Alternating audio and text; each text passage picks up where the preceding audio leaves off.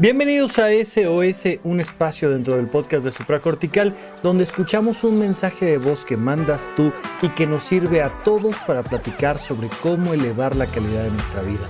Yo soy el doctor Rafa López, vamos a comenzar. Hola doctor, mi nombre es Julia. Me encanta su programa, lo felicito. Es de mucha, mucha ayuda. Mm, lo pongo en contexto soy mamá de dos pequeños, uno de siete y el otro de diez años. Mm, divorciada desde hace más de cinco años. Y la pregunta aquí es, ¿cómo tendría que ser la relación de los niños con, con su papá y, y mía con, con mi expareja, ¿no? Sobre todo porque es un padre intermitente irresponsable, que pues no, no cumple ni emocional ni económicamente. Hay un abandono, pues si no total, prácticamente total, hacia los niños. Y los ve cada que puede, cada que quiere. De repente les promete una cosa y no las cumple. Entonces he notado en el mayor sobre todo que que hay sentimientos como de culpa, o cuando van con él, o de repente en los días cercanos a, verlo, o cuando ya lo, vieron, mi, hijo el grande tiende a, este, a hacerse pipí. Eh, cosa que no, que no le pasaba a, mi hijo hasta, hasta cuando pues, ya nos separamos, ¿no? Él controlaba bien bien los esfínteres y una vez que nos separamos empezó con ese problemita. Y bueno, a estas alturas del partido yo estoy a punto de rehacer mi vida con una nueva pareja.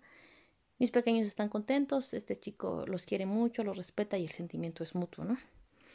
Entonces, para esto yo he hablado con mi expareja respecto a, pues, como ponerle ciertos límites, ¿no? De, de, de respetar horarios, de, de cumplir eh, tanto económica como emocionalmente, ¿no? De, de si va a venir, pues que venga todos los fines de semana porque yo jamás le he negado a los niños a pesar de esa situación.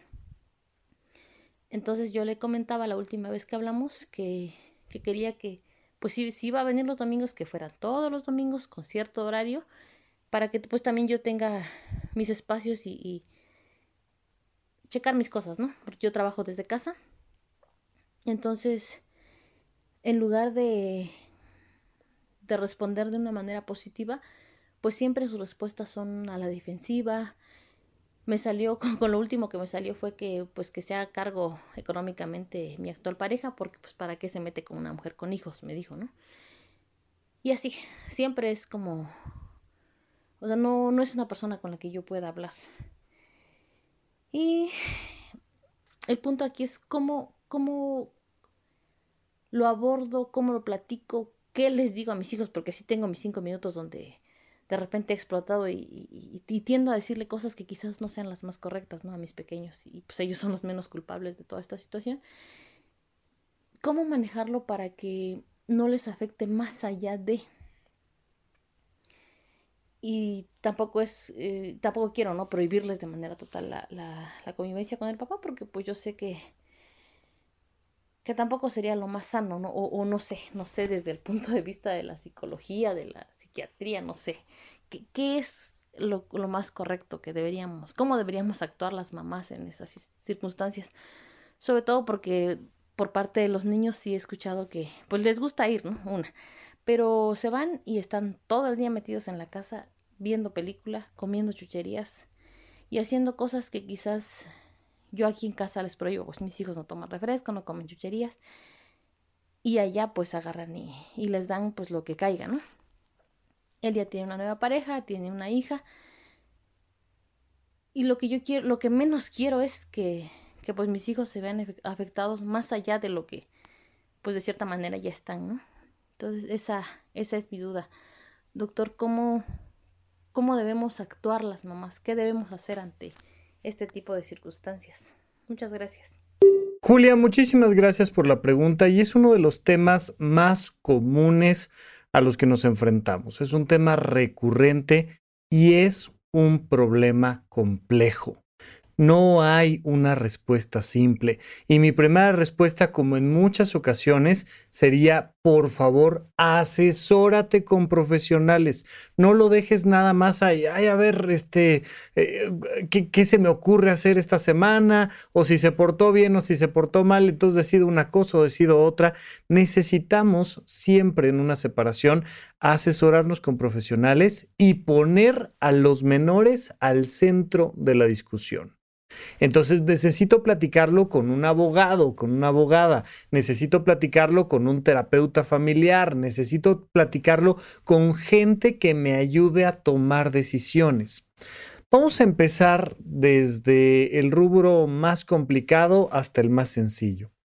Mira, entendamos que primero que nada hay que cuidar la integridad de los menores antes que cualquier otra cosa, hay que cuidar a tus hijos. Y para poder cuidar a tus hijos en situaciones muy complejas, pues existe el marco jurídico. Entonces, al final, quien determina los límites y los canales de comunicación, las únicas dos cosas importantes en toda relación humana con cualquier otra persona, se llaman límites y canales de comunicación. Cuando la situación es muy compleja, eso lo establece un juez. Un juez puede establecer que no es conveniente que esta persona vea a sus hijos. O puede establecer que sí los vea, pero solo en un ambiente controlado. Entonces nos vemos en el DIF y tiene que estar una trabajadora social presente para ver cómo es la interacción con los niños porque estamos cuidando a los menores de edad. O establece el juez parámetros económicos, de visitas, de un montón de cosas, horarios, de un montón de cosas. Entonces es el juez quien dice, a ver señor, a usted le toca ir por sus hijos los viernes a las 4 de la tarde y entregarlos los domingos a las 6 de la tarde, punto. Ay, es que estoy ocupado, es por ley, porque son sus hijos, punto. Cuando la situación no es tan complicada, o eh, no es necesario llegar a esas instancias, entonces hay que hacer lo mismo, pero sin el juez. Entonces nos sentamos tú y yo a platicar qué vamos a hacer con nuestros hijos y cuáles van a ser las reglas. Rafa, es que ya le dije que tiene que hacerlo de tal manera, sí, pero no le dijiste cuáles son las consecuencias y especialmente hay que aplicar las consecuencias. Oye, pues mira, las reglas son estas. A ti te toca venir por ellos tales días y te toca depositar tales días. Y si no lo estás haciendo, pues entonces vamos a llevar estas cosas a un marco jurídico y lo vas a tener que platicar con mi abogada, con mi abogado, punto. Pero necesitamos establecer las consecuencias. Desde una perspectiva psicológica, psiquiátrica, lo más importante para los menores de edad es que haya estabilidad, que haya reglas claras.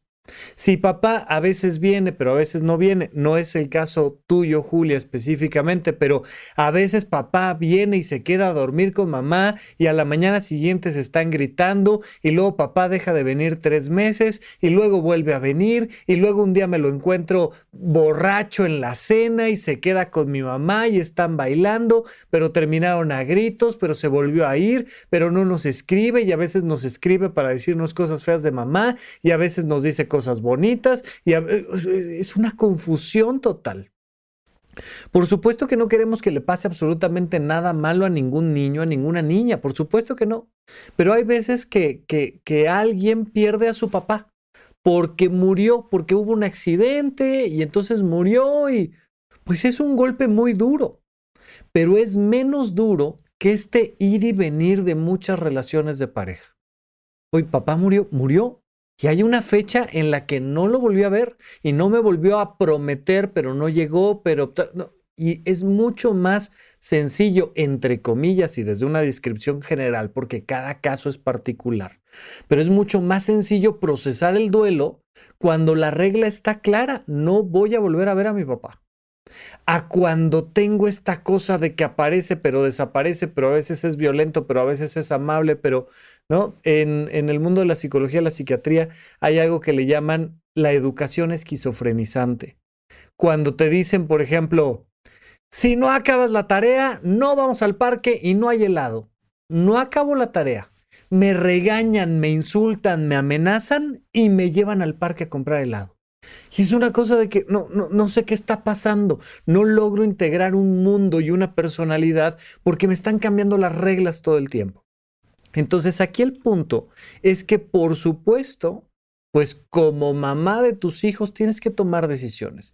Idealmente tienes que sentarte a platicar con el papá de tus hijos, a establecer reglas, pero esas reglas deben de llevar consecuencias claras y se tienen que aplicar las consecuencias cuando se rompen las reglas. Si no, las reglas no existen, son, son un mero decir. Ahora, si de plano no es posible platicar con tu contraparte, pues entonces hay que actuar jurídicamente y hay que establecer las reglas claras desde un marco jurídico y decir, esto se va a hacer así, pero siempre pensando en el beneficio de los niños, siempre. Ahora, conforme van creciendo tus hijos, tienen derecho a cada vez más tomar decisiones al respecto. Entonces, no es lo mismo cuidar a una niña de dos años que a un niño de cinco, que a una niña de diez, que a un chico de quince, que a una chica de diecisiete. No es lo mismo, no aplica igual. Y conforme van creciendo, pues evidentemente tienen todo el derecho de, decidir si van a ir o no van a ir a ver a su papá, de si lo van a ver o no lo van a ver. Evidentemente hay un punto donde son mayores de edad y tienen 100% de derecho de tomar la decisión de qué tanto convivir o no con su papá. Pero esto va siendo gradual. Es que cuando van, este, comen chatarra, pues, eh, pues sí. ¿no? O sea, sí papá quedó de venir los viernes a las 4 de la tarde y dar X cantidad de dinero, 5 mil, 10 mil, 30 mil pesos, los que sean de pensión alimenticia, y llegó a la hora que le toca y está pagando la pensión alimenticia y no es violento con los niños y es un cuidador adecuado, pues que si se pasaron la tarde comiendo pizza, pues, pues sí ni hablar. No, no podemos esperar que nadie en este planeta sea perfecto. Entonces, cuando la comunicación es buena, cuando nos podemos poner de acuerdo, le puedo hacer un comentario y ya veremos si, si les compró o no les compró helado, y lo de menos. Pero cuando la comunicación es buena, los límites se pueden flexibilizar más. Cuando la comunicación es mala, hay que establecer límites claros y si es necesario, límites jurídicos. Pero lo más importante es siempre pensar en los niños y lo más importante es darles un piso firme, libre de violencia. Eso sería lo más importante que no haya violencia y que las reglas sean claras. Que si papá va a venir los viernes, que venga los viernes. Si no está viniendo los viernes, entonces mejor la regla es que no viene. Pero son cosas que tenemos que establecer de preferencia, de inicio, entre la pareja, la expareja, y después, si no es posible, a través de marcos jurídicos. Pero es súper importante que haya reglas claras y que los niños estén libres de violencia. Julia, te mando un abrazo, que estés muy bien. Hola Rafa, ¿cómo estás?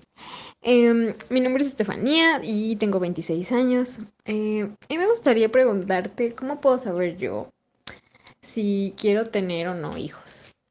Mm, porque pues la verdad es que yo nunca he tenido como las ganas de tener, o sea, incluso de niña de que me regalaban bebés y yo nunca jugaba con ellos. O sea, yo siempre jugaba con las Barbies y con su vida glamurosa. Pero nunca, nunca jugaba a ser mamá. Y, y pues a la fecha como que nunca se me ha antojado ser madre. Y pues tengo amigas que sí han querido y siempre dicen, no, pues quiero, quiero mis dos hijos y esto y el otro. Y pues la verdad es que yo no.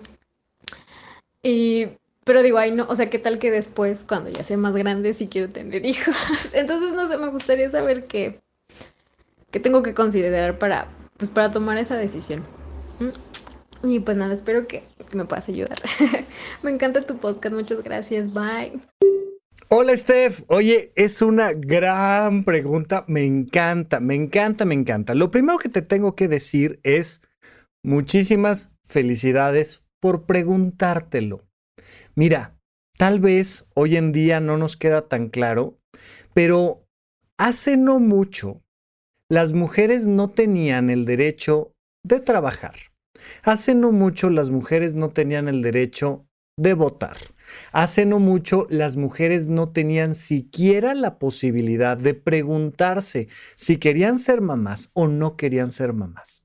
El simple hecho de que hoy en día una chica se pueda preguntar, ¿qué quiero estudiar? ¿En qué quiero trabajar? ¿A qué deporte me, le quiero dedicar tiempo? ¿Quiero tener hijos o no quiero tener hijos? Bueno, eso ya es festejo. Ya así de verdad me parece una cosa fantástica. Eh, eh, se, se ha logrado por completo, todas las mujeres del planeta tienen esta posibilidad. No, pero ya el hecho de que tú me lo preguntes, bueno, me da mucho gusto, porque significa que como quiera que sea, ahí vamos avanzando. Punto número uno. Punto número dos. Mira, siempre viene esta idea de, ay, es que me voy a arrepentir. Ay, ay, es que imagínate que el día de mañana cuando tenga 63 hijos, eh, 63 años, perdóname, 63 hijos, 63 años, ay, me voy a arrepentir de no haber eh, tenido hijos. Mira, es poco probable. En realidad, claro que hay personas que tienen que ir mucho tiempo a terapia porque se arrepienten de alguna decisión que tomaron. Pero la verdad son las menos. O sea, yo a lo mejor pude haber sido un gran atleta olímpico, pero a mis 44, ¿no? No digo, ay, es que yo debí de haber sido gimnasta. No. Oye, pues a lo mejor pude haber sido doctora pero cuando soy arquitecta no digo, ay, es que yo debí de haber sido... Y entonces sufro y tal. Conozco, porque pues, en terapia llegan muchas personas así, conozco a muchas mujeres que se arrepienten de haber tenido hijos, que de repente estás a las 3 de la mañana con el chamaco llorando y preocupada por el adolescente, y, y de verdad que podría estar yo haciendo otras cosas en mi vida. Estas personas que me han tocado que se arrepienten de haber tenido hijos, normalmente me dicen, esto no lo digo en público, esto te lo digo aquí en terapia, aquí en cortito. Porque imagínate toda la carga social que me viene encima si yo se me ocurre por ahí decir en público que me arrepiento de tener hijos. O sea, pero por supuesto que no, ¿cómo? La maternidad es la cosa más bella y trascendente del mundo.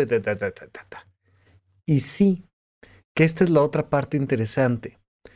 Eh, cuando tienes hijos, se activan mecanismos hormonales, se activan procesos genéticos normales que te llevan a sentir el amor más grande que se puede sentir por una persona.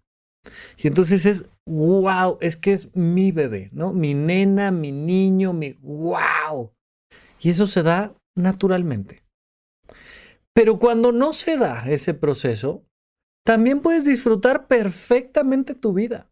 El problema es que tenemos esta idea todavía arrastrada de décadas anteriores, que nos dice que la única manera de que una mujer se realice es si cumple con la maternidad. Y ahí están nuestros 8 mil millones de personas en el planeta Tierra porque, ay, no vaya a ser que el día de mañana me arrepienta. De verdad que si tuviéramos más, más eh, eh, modelos a seguir, más role models, donde digas, oye, esta mujer es brillante, pero empresaria, pero deportista, y no tiene hijos, y fue una decisión y le está yendo increíble.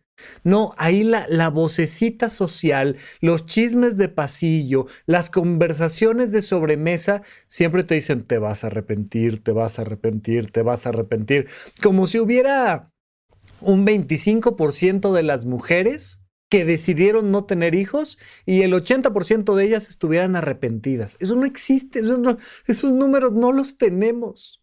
Entonces, lo primero que te quiero decir es, es poco probable que te arrepientas, tanto de tener hijos como de no tenerlos, porque aún las mujeres que me han dicho es que me arrepiento de tener hijos, están, bueno, fascinadas con sus bebés, ¿no? Y dicen, hombre, está pasando por una etapa increíble y me encanta y le tomo fotos y estoy ahí con él y, y al mismo tiempo dicen, es que qué cosa más cansada, qué horror, no es posible, tal. Pero no es una cosa de, ay, ya me arrepentí y sufro todos los días porque tuve o porque no tuve hijos. No, me he topado más con personas que lo sufren porque genuinamente querían tener hijos y no pudieron. Y ahí hay que trabajar en un proceso interno terapéutico importante para entender que hay que soltar esa posibilidad. Oye, es que yo quería nacer en París y no nací en París. Bueno, pues esa aceptación del principio de realidad. Es que yo siempre he tenido vocación de astronauta y quisiera pisar la luna, pues, pero pues mientras no seas Elon Musk, se ve poco probable que vayas a pisar la luna. Entonces, esa aceptación del principio de realidad. Es que no me pude embarazar y no quiero adoptar y no quiero otros procedimientos y no pude. Pues esa aceptación del principio de realidad y una vez que lo aceptas y lo sueltas, que para eso hay que ir con profesionales, se abre frente a ti un horizonte de posibilidades significativas que te permite encontrar la realización personal de mil y un maneras. Por favor, ahí está todo el arte y toda la ciencia y, y todas las posibilidades de emprender y de hacer deporte y todas las filosofías y religiones. O sea, ¿cómo que porque no tuve hijos? No, o imagínate que, que, nos hubieran contado el cuento de que debes de tener cinco hijos o veinte hijos, o no, y que si no, no te realizas por completo. Y, y son estos mitos sociales que traemos en la cabeza. Entonces, felicidades por preguntártelo. Es muy poco probable que cualquiera que sea tu decisión te arrepientas. Y tres, si vas a tener un hijo, si vas a tener una hija, que sea un embarazo deseado y planeado. Nada más, no, no pasa nada, pero haz todo lo posible por no tener un embarazo no deseado. No te arriesgues. Ten relaciones sexuales con la máxima protección posible, siempre en, una situación de, control de violencia y de infecciones y demás. son cosas que platicamos a fondo en el curso de sexualidad, en el curso de erotismo y castidad en horizonte1.com. Ya sabes que ahí grabo mis cursos y están disponibles todo el tiempo. El curso 4 del conocimiento de uno mismo se llama erotismo y castidad.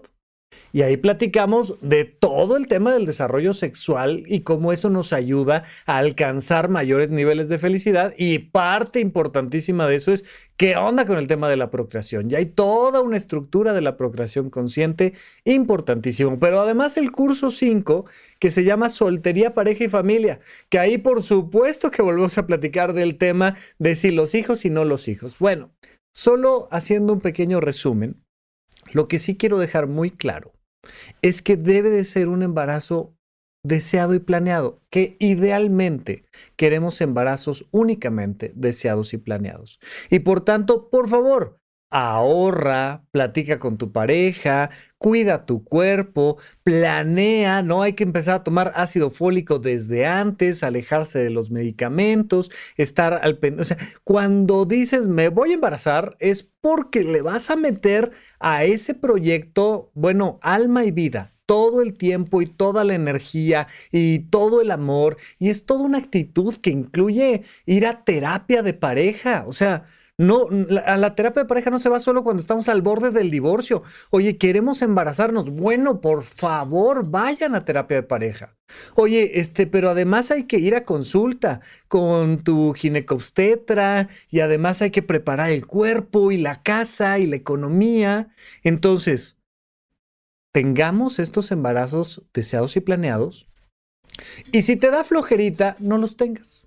Si eres una persona impaciente, no los tengas. Si tienes dudas, bastantes, no los tengas. Siempre va a haber un cierto nivel de incertidumbre, ¿sabes? Siempre va a haber esta cosa de, ay, jole, es, un tema, o sea, es como casarse, como mudarse de país, tener un hijo principalmente, es una cosa que siempre va a dar ñañaras. Pero no confundamos las ñañaras con las dudas serias, con la incertidumbre, con la flojera, con que dices, yo, ¿para qué? O sea, ¿para qué me voy a meter en semejante tema? No es nada más de, ay, pues para no arrepentirme. No, por favor. Hay que entender todo lo que implica tener un embarazo deseado y planeado. Y si se me antoja meterle ese nivel de esfuerzo económico, físico, en tiempo, en energía familiar, entonces sí, y con todo el gusto. Por favor, otro pequeño detalle. Oye, no estaba planeando ser mamá, ser papá, pero ya tengo la prueba positiva de embarazo y ya decidimos que lo vamos a tener.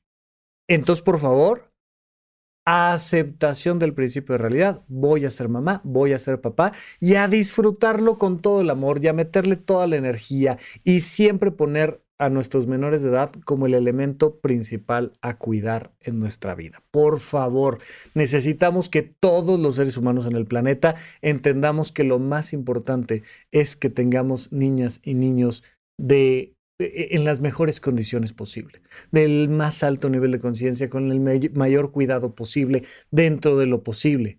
Pero entonces, por favor, solo si tienes todas las ganas de meterle todo ese entusiasmo, entonces busquemos un embarazo deseado y planeado. Estefanía, te mando un abrazo, de verdad mis felicitaciones y acá seguimos platicando. Hola, doctor Rafa, buenos días. Mi nombre es Eduardo, tengo 22 años y soy del estado de Hidalgo.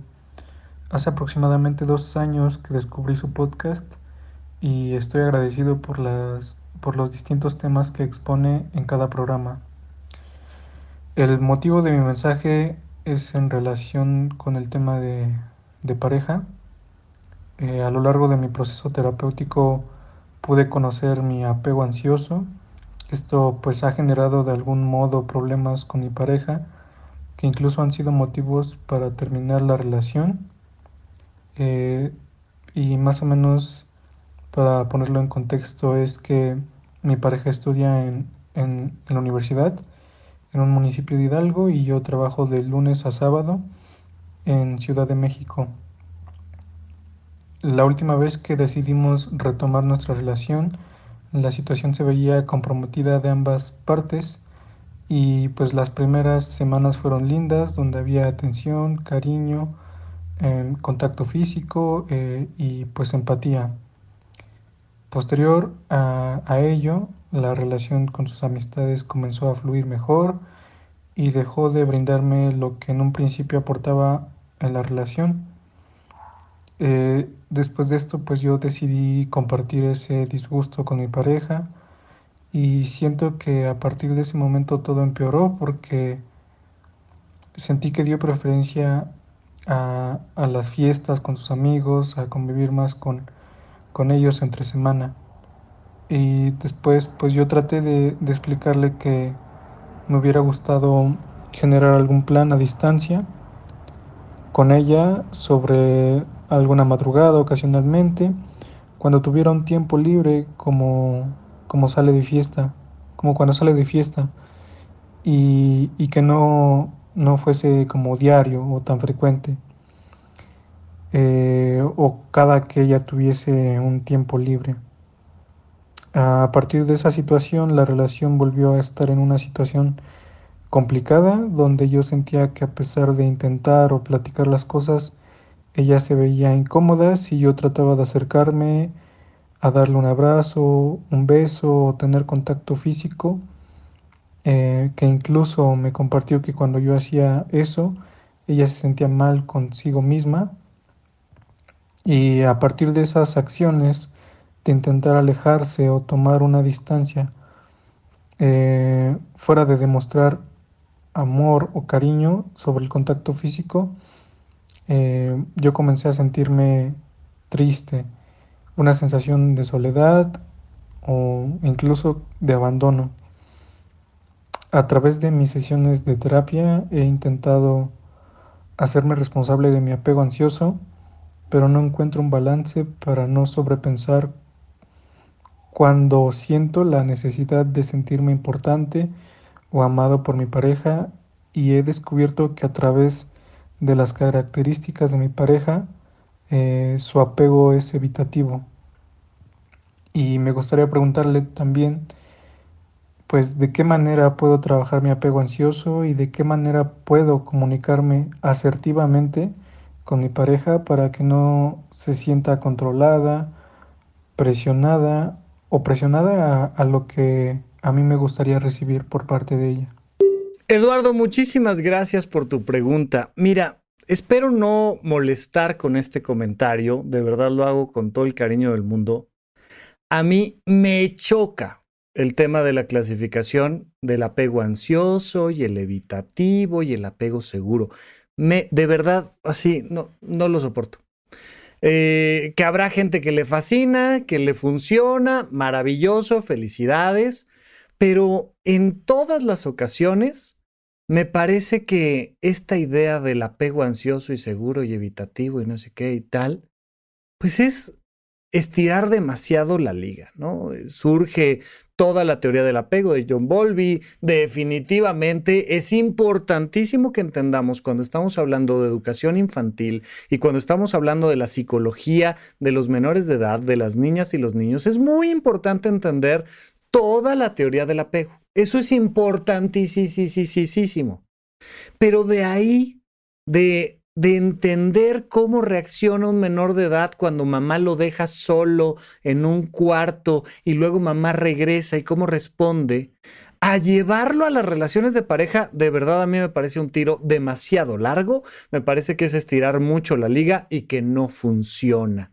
Además, normalmente se da este fenómeno, que entonces te clasifican con apego ansioso, te clasifican con apego evitativo, te clasifican... Y y entonces ya valió, o sea, porque pareciera que solo las personas que tienen apego seguro deberían de tener relaciones de pareja con otras personas que tienen apego de seguro y todos los demás deberían de estar recluidos en terapia y no arriesgarse a tener ningún tipo de vínculo interpersonal con nadie más. O sea, a mí no me gusta la clasificación de los apegos.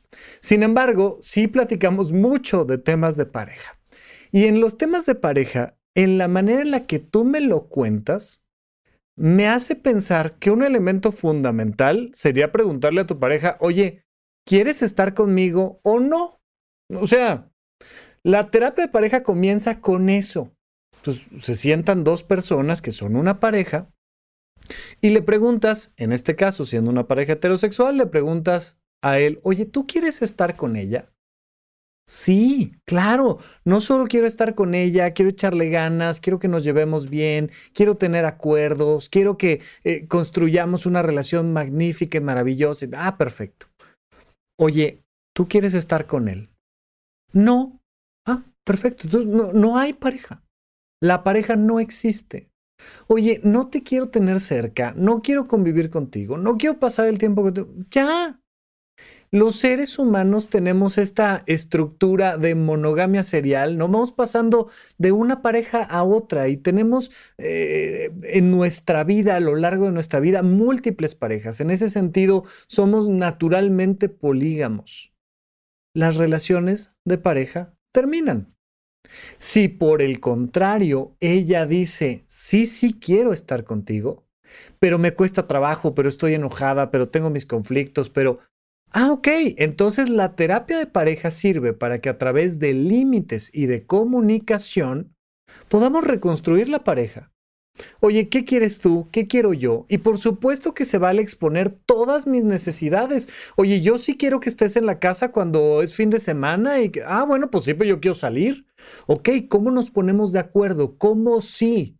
Dado que tú quieres y yo quiero, entonces, ¿cómo sí? Pero si uno de los dos ya no quiere, entonces ya la pareja no existe. De verdad, por favor, estas son cosas que me llevan 20 horas literalmente hablar de soltería, pareja y familia, pero ahí en horizonte1.com, mi curso número 5 está específicamente diseñado para entender todo el tema de las relaciones de pareja. Sin embargo, entender que en general funciona de la siguiente manera. Una pareja son dos individuos que quieren estar el uno con el otro. Si no quieren estar el uno con el otro, entonces no hay pareja. Es que cómo le digo, cómo le explico, cómo le pido, cómo le comento, cómo me transformo, cómo... Primero lo primero. ¿Quieres estar con ella? Sí. ¿Quiere estar contigo? Sí, perfecto. Entonces hay pareja. Si uno de los dos no quiere, no hay pareja. Ya tenemos que estar pensando más bien en disolver la pareja, en resolver el tema de la pareja y reconquistar la, soltería de ambos y no pasa nada. Oye, si los dos no quieren, pues evidentemente ya estuvo, por favor, ya estuvo. Entonces, paso número uno, fundamental, que quieran estar juntos. Paso número dos, entender que si somos pareja porque queremos estar juntos, nos tenemos que poner de acuerdo. Y habrá cosas que tienes que ceder tú y cosas que tengo que ceder yo. Punto. Pero vamos a crear una estructura donde hay dos o tres cositas que no son negociables. Que para que seamos pareja, más allá de que quiero contigo y quieres conmigo, se tiene que cumplir A, B y C. Pues para mí, para que seamos pareja, se tiene que cumplir A, B, C y D. Ah, ok, perfecto. Estamos claros. ¿Cuáles son tus no negociables? ¿Cuáles son los míos? Estos. Desde aquí, desde lo no negociable, ¿podemos seguir adelante? No. Yo no estoy de acuerdo con tu punto B. Pues yo sí estoy de acuerdo con los tuyos. O sea, nada más es ponernos de acuerdo en el punto B mío porque pues, no negociable. Pues no estoy de acuerdo. Pues mira, quiero estar contigo, quieres estar conmigo, pero si este punto no negociable no nos podemos poner de acuerdo porque es no negociable, se acabó la relación de pareja. No pasa nada. Es exactamente igual que el punto anterior. Simplemente es comprender que esa relación terminó y no tiene nada de malo. No es fracaso, no es que me falte madurar de nada. Se, se acabó, punto, se acabó. No pasa nada. ¿Ok? Oye, si queremos estar juntos y nuestros no negociables estamos de acuerdo. No pasa nada. Bueno, pues ahora hay que platicar muchísimo de todo lo demás. De tus horarios, de si dejas la luz prendida, de si ves las noticias en la noche, de si la tapa del baño arriba o abajo, de si las toallas, de si los cepillos de dientes, de si la comida, si somos veganos o no, de todo, lo demás. Y de verdad lo estudiamos a fondo en el tema de soltería, pareja y familia en horizonte1.com, pero por favor, entender, último paso, que no hay personas perfectas, que toda relación de pareja que dure lo suficiente pues va a pasar por etapas y etapas y que en muchas ocasiones estamos al borde de decir es que no nos entendemos y no, no la vamos a librar. Y de repente pasa la situación y bueno, somos el uno para el otro y nos encanta estar juntos y luego otra vez y mientras más dura una relación de pareja, pues va naturalmente a pasar por mayor número de crisis y diferentes y complejas y tal. Si es necesario, acudan a un profesional para platicar, para poder poner límites claros y comunicación clara. Olvidémonos, por favor, del tema de que si tiene apego ansioso, que si tengo apego evitativo, que si... ¿ah? Y entendamos que las relaciones de pareja es cosa de ponernos de acuerdo. ¿Quieres ser mi pareja? ¿Quiero ser tu pareja? ¿Estamos de acuerdo en los no negociables? ¿Aceptamos que hay un millón de cosas que no te van a gustar de ti, no me van a gustar de mí? Y pongámonos de acuerdo. Y ya. Y seguimos adelante con las relaciones. Punto. Se acabó. Y si se acaba la relación, no es el fin del mundo, no es el fracaso de nada se acaba la relación y seguimos. Dicen por ahí que, que a lo largo de tu vida vas a conocer a cuatro, a, tus cuatro grandes amores de tu vida. O sea, oye, pues es que es el gran amor de mi vida. Pues uno de ellos, pero pues ya te conocerás a otro y no pasa nada. ¿De acuerdo? Eduardo, te mando un abrazo. Vamos con la siguiente pregunta. Hola, Rafa. Pues muchas gracias por hacer todo este contenido y ponerlo pues tan disponible para todos nosotros. Actualmente, pues lo importante que es trabajar estos temas de forma personal con nuestro psicólogo y pues ya me encuentro trabajando en ello. Ah, me gustaría saber tu enfoque en cuanto a todas esas personas que migramos de, pues de México en busca de otras oportunidades. Yo soy de México y me encuentro haciendo mi residencia en Washington, en el estado, que está ya cerca o pegadito a Canadá y pues disfruto mucho las clases y todo lo que estoy aprendiendo, pero pues de pronto es un poco difícil porque toda mi familia y mis amigos están en México. Entonces me ha costado un poco de trabajo pues poder encontrar el equilibrio, ya sabes, porque pues en México obviamente estoy feliz porque todo mi ámbito social está allá, pero el profesional pues no está allá, ya sabes, y aquí es todo lo contrario, lo bueno o lo profesional está aquí, pero pues no tengo a mi familia y a mis amigos. Entonces me gustaría saber si tienes algún consejo de cómo poder lidiar con con estar en medio de estos dos mundos y poder encontrar un equilibrio para pues disfrutar ambas cosas. Y la otra es que pues precisamente eh, pues yo creo que el estar tan lejos, aquí no he encontrado pues mexicanos y de pronto me cuesta un poco de trabajo hacer amigos. Entonces me gustaría saber si hay como, o cuál es tu consejo para poder lidiar como con todas estas diferencias culturales que pues me impiden como desarrollar un buen o un, un, un ámbito social duradero, ya sabes, o que, que, que me ayude a, pues a no sentirme tan sola, ya sabes, porque de pronto la soledad está cañona. Muchas gracias. Ana querida, te mando un gran abrazo hasta Washington. A ver, por supuesto que migrar es un tema y es un tema complejo. Eh, por ahí hice un episodio en supracortical, lo debes de poder encontrar fácilmente, que se llama Relaciones a Distancia. Y platicamos, por supuesto, de las relaciones eh, románticas, sexoafectivas a distancia y cómo podrían funcionar, pero, pero vaya, aplica también para, para mantener nuestro vínculo con personas que están lejos en otro país. Migrar es un tema. Y necesitamos entender que cansa. A veces cansa el tema del idioma, a veces cansa el tema de la comida, a veces cansa el tema de lo que me digas, este, el frío, eh, no sé, hay un sinfín de cosas que, que cansan. Entonces tenemos que descansar. Descansar es un punto importante. Y descansar implica regresar a México. Descansar implica ver a mis amigos en México. Descansar implica comer mi comida. Descansar implica un montón de cosas. Pregúntate, ¿tú qué necesitas para mantenerte con esa salud mental? ¿Cómo, cómo le podrías hacer para sentir que tienes un pie bien puesto en México? ¿Cómo le harías? Oye, pues este, me, llevo comida de tanto en tanto y hago acá este festivales para ver un partido de la selección nacional. yo qué sé, pero necesitamos pensar en descansar. De inicio te diría yo, ven a México tanto como sea posible. Me dices que estás haciendo la residencia, entonces se complica en muchos sentidos de horarios y demás, pero también no sé si al terminar la residencia te vayas a regresar a México o te vayas a quedar allá. Vamos a suponer de inicio que te vas a regresar a México. Entonces es muy importante que entiendas y pongas en un calendario que cada día falta menos tiempo para regresar. Eso ayuda muchísimo. Vas marcando literalmente los días, el paso de los, de los meses y vas poniendo también pues estos descansos intermedios. ¿Cuándo vienen las vacaciones? Ah, ya nada más faltan seis semanas para ver a mis amigos en México y para irme a la playa y para no sé qué. Ah, pues perfecto, márcalo. No, es que este año solo voy a tener cinco días y faltan 360 para que eso llegue. Bueno, pues, pues tú igual márcalo, pero necesitamos descansar.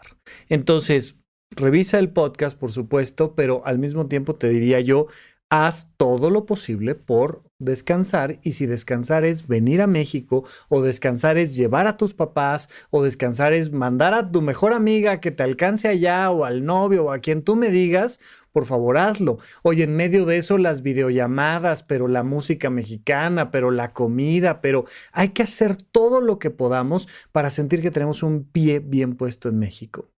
Es que es caro, sí, sí es caro, ¿no? Estar viajando y tal es caro, pero a lo mejor vale la pena el decir, pues agarro el avión y me aviento, no sé cuántas horas sean de aquí a Washington, pero seis horas, ocho horas, no sé cuántas sean, pero ahí voy, porque me hace bien, porque descanso, porque o me veo con mis amigos a mitad del camino y nos vemos en Las Vegas o nos vemos en no sé dónde pero tener la oportunidad de entender que eso es parte de tu salud mental, como dormir. Por favor, cuídate mucho en la residencia.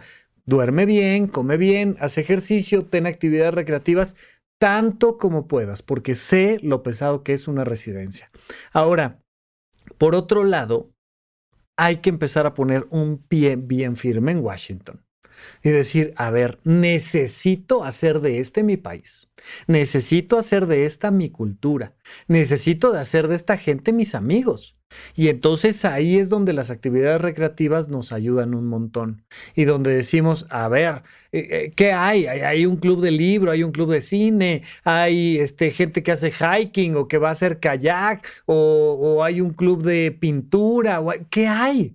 ¿Qué hay de actividades recreativas, conciertos, clases? Entiendo que la residencia te demanda mucho tiempo, pero hay que tratar de tener una vida fuera de la residencia lo más posible. Y si a veces eso implica tener una aplicación de citas, ¿no? Siempre les digo, oye, ten una aplicación de citas y no te cites en un café tradicional. Cítate para, para ir a hacer ejercicio, para ir a un festival, para ir a un concierto. tengan citas diferentes para que, mira, al menos si la cita no salió bien, pues, pero al menos ya alguien te acompañó al museo, te acompañó a no sé dónde.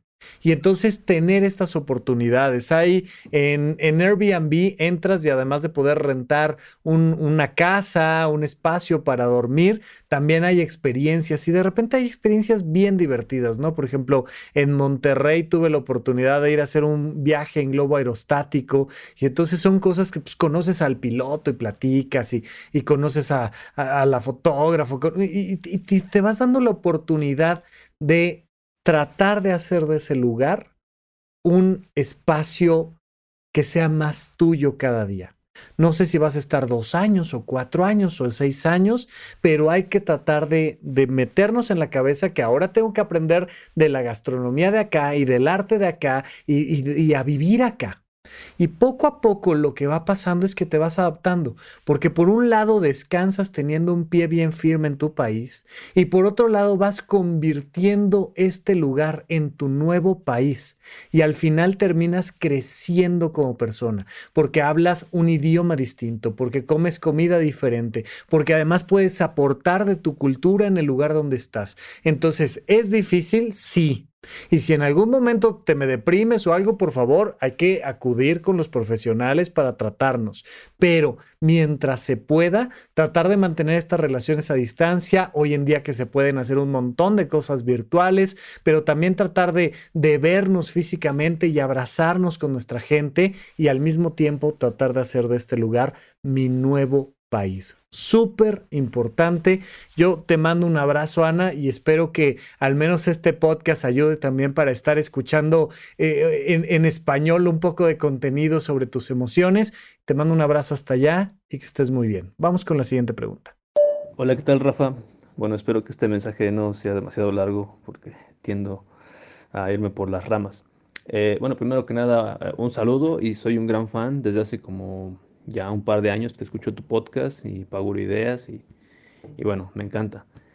Eh, bueno, eh, lo que yo quiero hablar aquí es, eh, me está costando mucho socializar, ¿sí? Em, siempre he sido un poco, mm, no sé, sé que soy introvertido porque me gusta pues estar solo, leer, hacer actividades que se hacen solo pero por mi personalidad pareciera que soy extrovertido. Aunque eh, en los últimos años pues, pues, me he vuelto muy inseguro, sobre todo por la pandemia. Eh, me, pues sí, he, estado viviendo un poco más como un ermitaño y ahorita ya estoy saliendo, estoy yendo... Eh, bueno, algunos hobbies que quería hacer, como a estos shows de stand-up, a subirme al escenario, a hablar, ahí a contar chistes. Y, también, también estoy yendo a clases de teatro. Y son cosas que, que, que, que, me gustan, pero también que, pienso que me pueden ayudar un poquito con, con esto, ¿no? Como para ser un poco más expresivo pero eh, la cosa es que eh, cuando voy a estos lugares me cuesta mucho trabajo eh, mm, mm, tan solo hilar una conversación con, con, estas personas que me encuentro ahí, con los compañeros, es como, como que no sé, como que me ha oxidado mucho en eso. Ya desde antes de la pandemia ya llevaba un tiempo viviendo un poco así como con una vida social un poco nula. Y últimamente pues empiezo a tener un poquito ya como de vida social, a reactivarla. Y tengo algunos amigos con los que salgo ahí de vez en cuando. Pero eh, me cuesta mucho trabajo conocer gente nueva, socializar con gente nueva. O sea, o sea, me bloqueo totalmente que no puedo ni hilar una conversación. Lo único que se me ocurre es hablar del clima o algo así como... O, o no sé, o se me ocurre alguna cosa, pero a la siguiente semana vuelvo a ver a esa persona y ya no se me ocurre qué cosa nueva decirle. Y es como, ¿por qué? ¿Por qué me pasa esto? O sea, hay tantas cosas de las que se podrían hablar, pero eh, no sé, y ya quedó muy largo. bueno, en fin, eh, eso es todo. Eh, sí, más o menos, no sé cómo, cómo poder quitar ese bloqueo mental, social.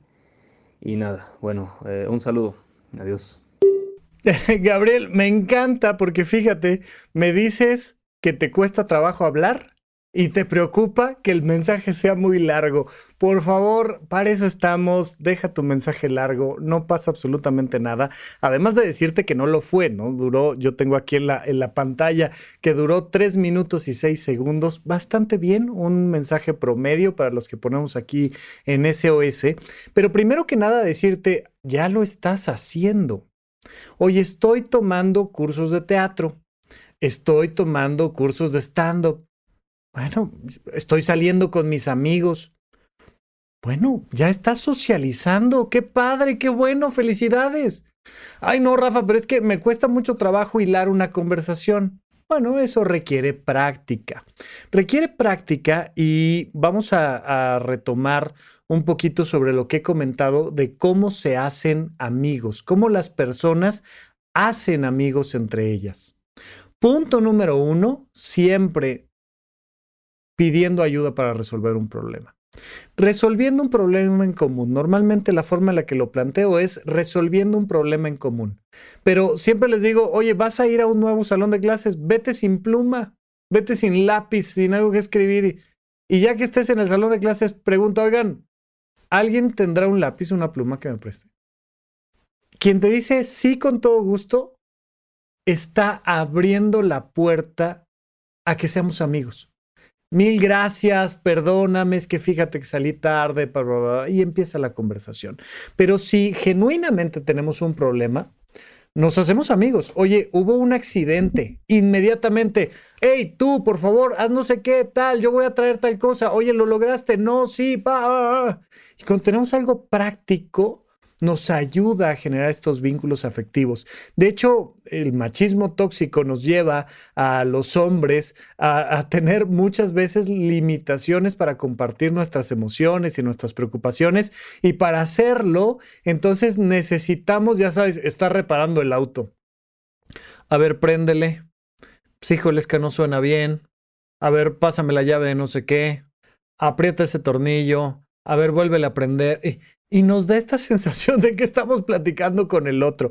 A los hombres les cuesta trabajo, imagínate a dos hombres sentados uno frente al otro, viéndose a los ojos, platicando de sus emociones. Bueno, es complejo que suceda. Afortunadamente cada vez eh, sucede más, pero normalmente no, tenemos que ir a ver el partido, ¿no? Entonces, yo estoy viendo la televisión, tú estás viendo la televisión y mientras vamos platicando de esto o de aquello, no, pues yo estoy fumando, tú estás fumando, y mientras vamos aquí de ladito platicando de una cosa o de la otra, pero vernos de frente y hablar de nuestras emociones, no, no, no, no, qué miedo, qué horror. Bueno, entonces una manera sencilla de hacer amigos es tener un problema en común, pequeño, sencillo, importante, no importa, pero vamos a tener un problema en común y a la hora de resolver ese problema en común nos hacemos amigos. Dicen por ahí que el fútbol nos une. Oye, pues dependiendo del contexto, llevo un balón de soccer a algún lado y alguien llega a echarme la reta. Normal, yo me acuerdo, eh, a mí me gusta mucho el billar. Hace años que no lo juego, pero me gusta mucho. Y me iba yo a un billar saliendo de la preparatoria y me ponía a jugar, rentaba una mesa yo solo y me ponía a jugar solo siempre llegaban dos, tres, cuatro personas. Oye, ¿qué onda? ¿La reta? Sí, órale, pa. Y pues mientras estás jugando billar, empiezas a platicar con ellos. Hay formatos de citas que se llaman speed dates. Ya sabes, tienes cinco minutos para conocer a la persona y luego cambias con la siguiente. Y eso es muy complicado. Hay que tener mucha experiencia para poder empezar una conversación de la nada y que suene hilada, pero rítmica, pero lo podrías practicar, por supuesto, pero siempre va a ser más sencillo tener una conversación de actividades. pues el clima, pues hace calor, pues hace frío. Sí, perfecto. Pero si estás tomando clases de batería, pero si fuiste a un museo, pero si te fuiste de hiking, pero si entraste a horizonte1.com y estás tomando los cursos de Rafa, pero si lo que me digas, pues nos va a permitir tener un tema de conversación.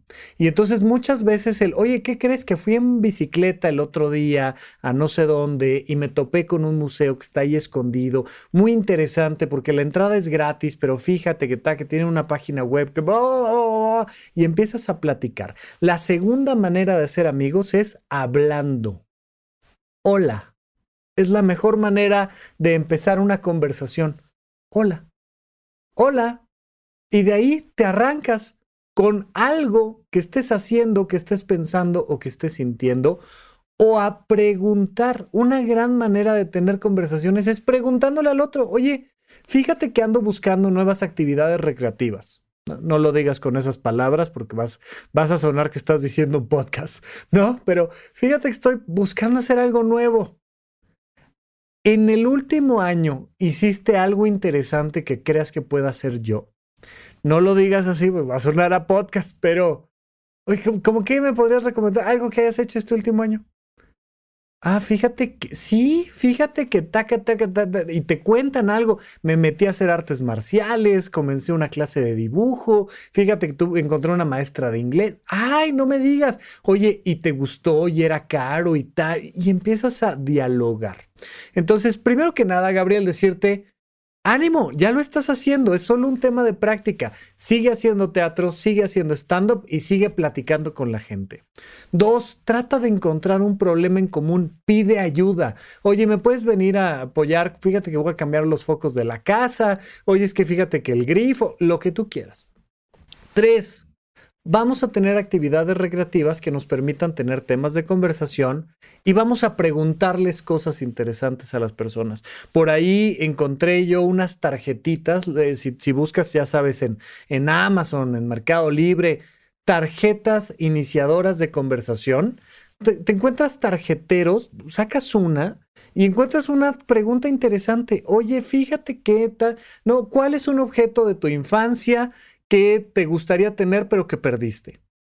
Y de repente vas aprendiéndote las preguntas y son iniciadores de conversación. Y una vez que rompes el hielo, es bastante sencillo continuar con una conversación. Así es que, ánimo Gabriel, yo creo que lo estás haciendo bastante bien, solo es un tema de paciencia y ahí están algunas recomendaciones. Por supuesto, no olviden que las actividades sociales son fundamentales para mantener nuestra calidad de vida. De hecho, en horizonte1.com justo lo que estamos haciendo es una comunidad. Tenemos actividades virtuales, que es el taller de lectura, el club de cine, clases de yoga, pero además sesiones de preguntas y respuestas. Y nos vamos conociendo entre nosotros virtualmente. Y luego tenemos actividades presenciales donde entonces nos vemos en la conferencia, pero en el retiro de meditación, pero nos vemos en etcétera, etcétera, etcétera. Y entonces vamos creando una comunidad, nos vamos de hiking o nos vamos a hacer kayak o nos vamos a, pues porque porque es fundamental que tengamos esos lazos y esos vínculos. Así es que ahí hay opciones en horizonte1.com, pero siempre hay muchas alternativas. Lo importante es saber que es fundamental para nuestra salud mental. Muy bien, entonces vamos a nuestro cierre. Bien, pues hasta aquí nuestra sesión de SOS. La hicimos un poquito más larga. Eh, de hecho, los mensajes fueron un tanto cuanto largos, pero quiero tratar de darles varias respuestas en una sola sesión, porque como no las estamos haciendo ahora de manera semanal, pues al menos tratar de avanzar un poquito conforme podamos ir publicando estos episodios. Sin embargo, ya sabes, si hay una situación urgente, ve y busca a un profesional. No te esperes a que yo te Por otro lado, si quieres y me harías un honor mandando tu pregunta a través de un mensaje de voz, puedes hacerlo a través del WhatsApp 556540 5599 y con todo gusto ponemos la pregunta aquí y nos ayuda a todos a elevar la calidad de nuestra vida. Yo soy el doctor Rafa López, esto es SOS en supracortical. Muchísimas gracias y hasta la próxima. Gracias por escuchar Supracortical. En verdad me interesa muchísimo conocer tu opinión sobre este episodio o cualquier otro que quieras platicarme. Puedes encontrarme como arroba Rafa Rufus en Twitter, en Facebook y en Instagram. Quiero darte las gracias por escuchar Supracortical y sobre todo por suscribirte y seguirme donde sea que estés escuchando este programa y así te puedes enterar todo el tiempo de nuestros próximos estrenos.